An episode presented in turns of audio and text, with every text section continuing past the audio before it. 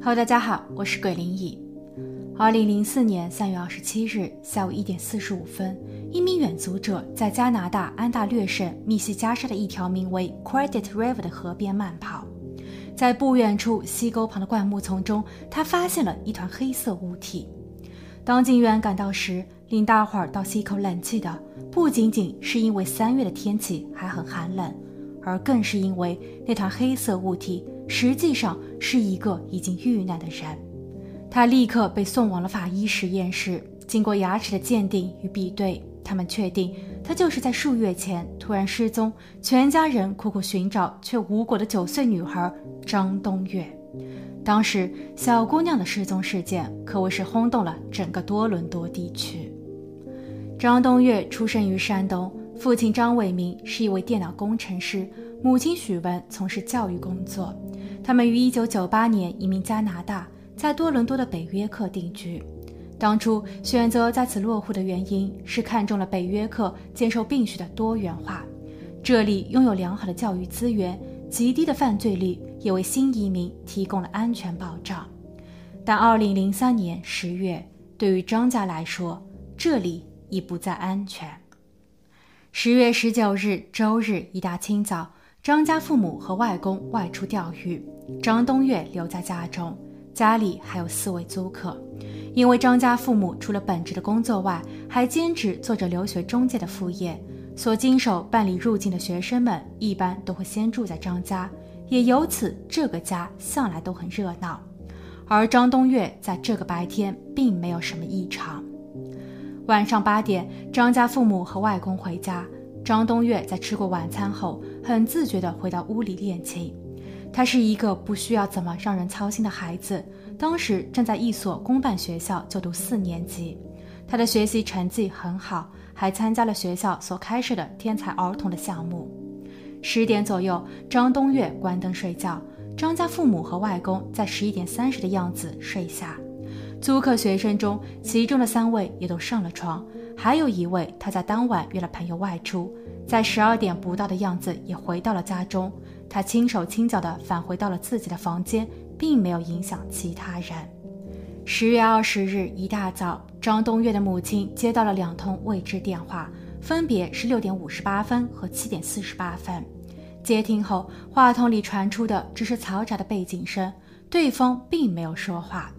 随后，母亲去到厨房。只见丈夫已经在为女儿准备早点了。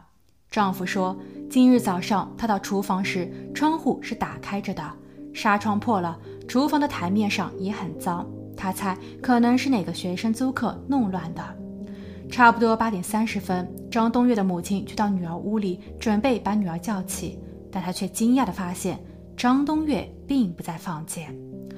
搜寻无果后，父母赶紧去到了女儿的学校。他们还想着，可能是孩子乖，一个人先跑去了学校上早自习了。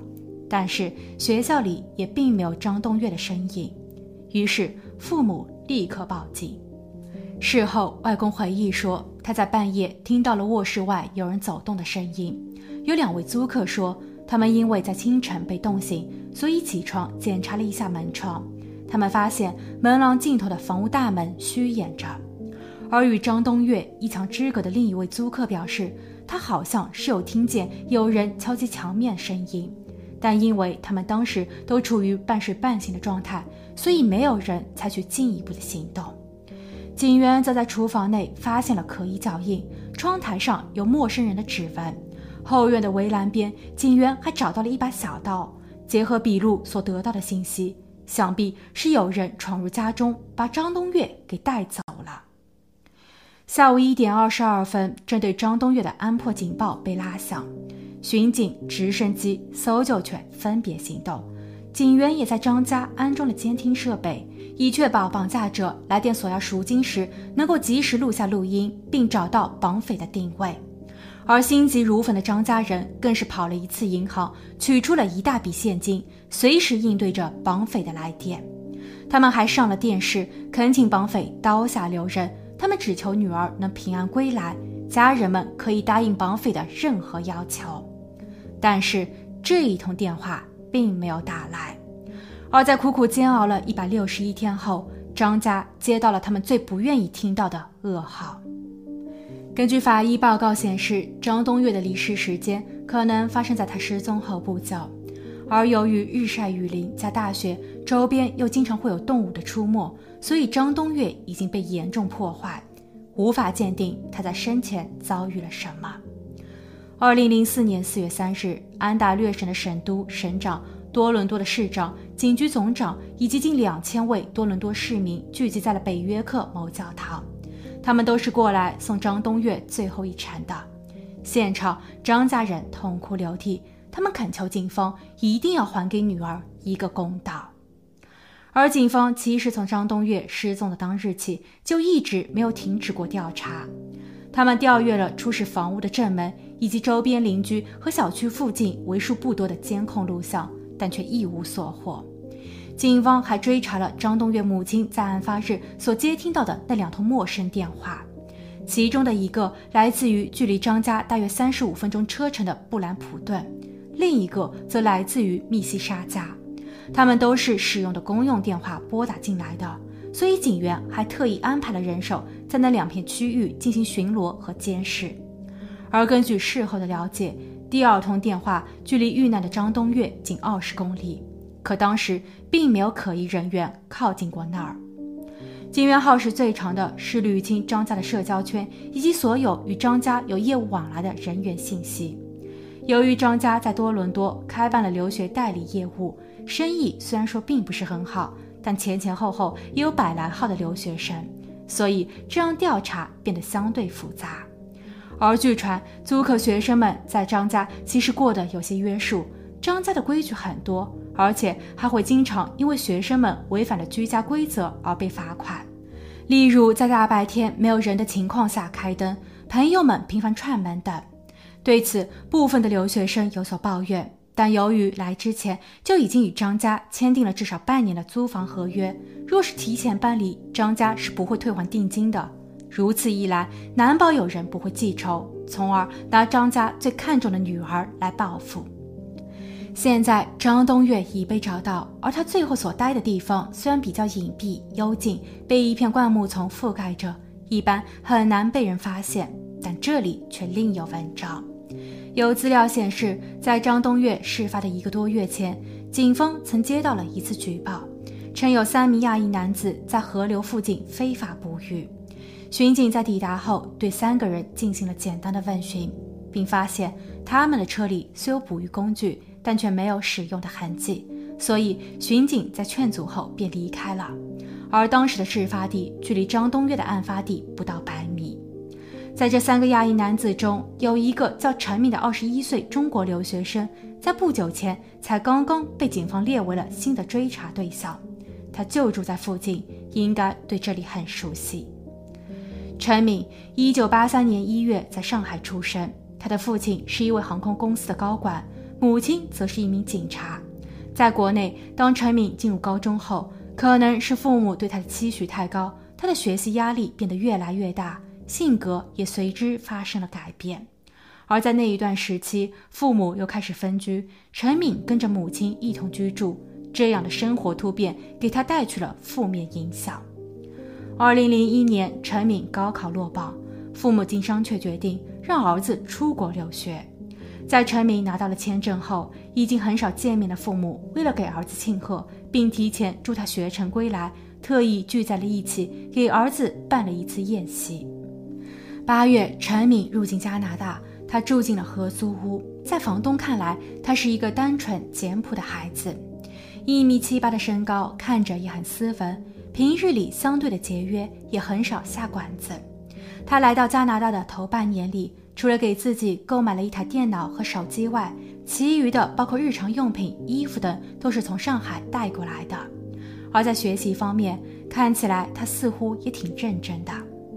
陈明的母亲为了能给儿子提供更良好的物质保障，省吃俭用节约出来了一万加币，他汇给了儿子，用于购买一辆二手车。陈明也是再三比较了价格后，才订购了一辆。不久后，陈敏爱上了一位姑娘，而那位姑娘正是通过张东岳的父母所开办的留学中介机构来到的多伦多。据那位姑娘交代。陈敏在2002年9月至2003年的3月间进过张家，与自己见过四次面，其中的两次张东岳也在。还有一次，陈敏在未经张家的允许下，擅自留宿在了自己的房间。张爸知道后大发雷霆，他直接把女生的行李扔在了大街上。女生哭泣，陈敏也有出面，想要替她讨个说法，并讨回抵押在张家的房租，差不多有一千五百加元。但结果不但没有讨回，张家还利用了留学生怕惹事的心态，威胁他们说要报警。最后，该女生和陈敏只好忍气吞声地走了。不过，警方在先前的调查时，张家却并没有提及此事。二零零四年，警员找到陈敏，并对他做了初步询问。陈敏表示自己从未去过张家，这一谎言引起了警员的注意。四月，警方第二次找陈敏谈话，他们要求陈敏提供指纹。陈敏看了看警员，他似乎有一些犹豫。但最后还是给了。六月四日起，陈敏的电话被监听，因为根据法医的检测报告显示，陈明的指纹与案发现场在窗台、窗框、墙角、楼梯和后院的工具上所采集到的八枚均相符。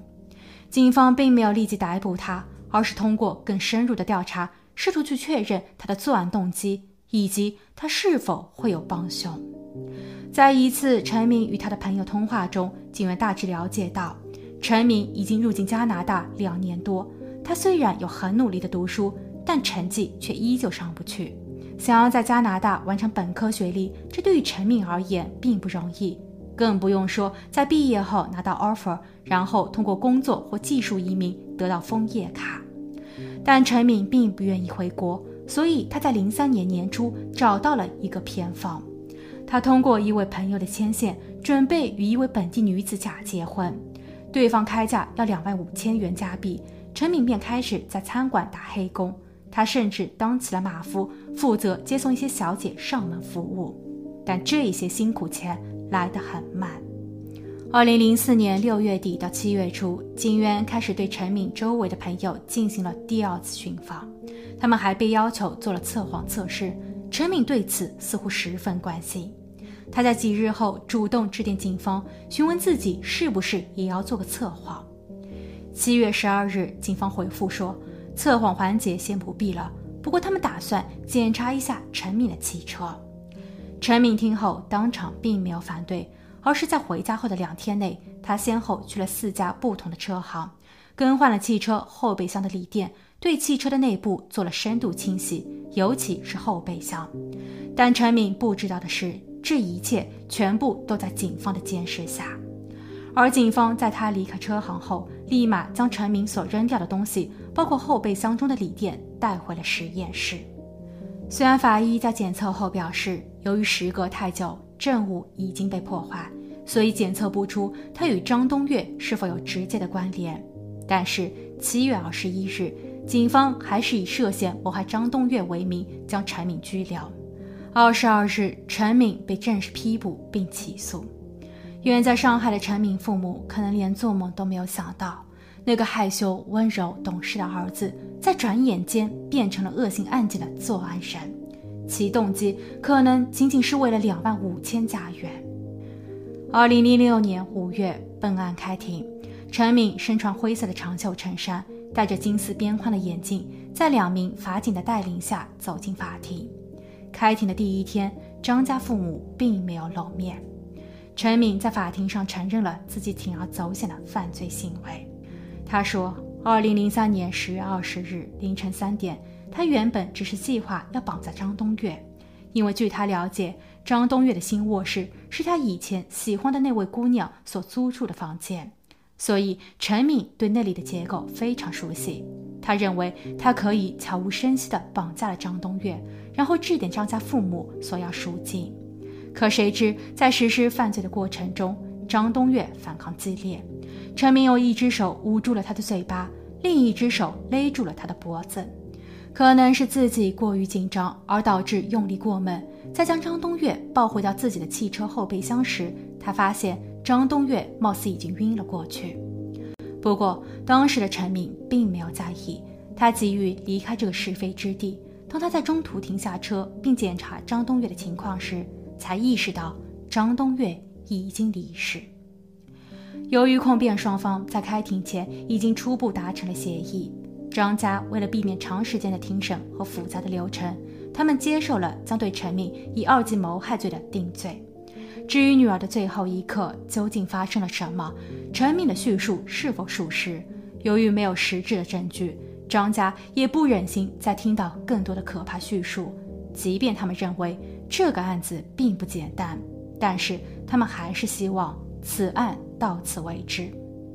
五月十一日，法院宣判陈敏终身监禁，十五年内不得假释。从陈敏被捕的时间来推算，他在二零一九年时就应当可以申请假释了，但目前网上并没有关于他的后续报道。不过，由于陈敏只是学生签，一旦他的假释获批，根据规定，他将被要求遣返回国。而根据中国的法律，他极有可能在回国后面临二次审判与判决。好了，今天的案件就分享到这，我们下期见。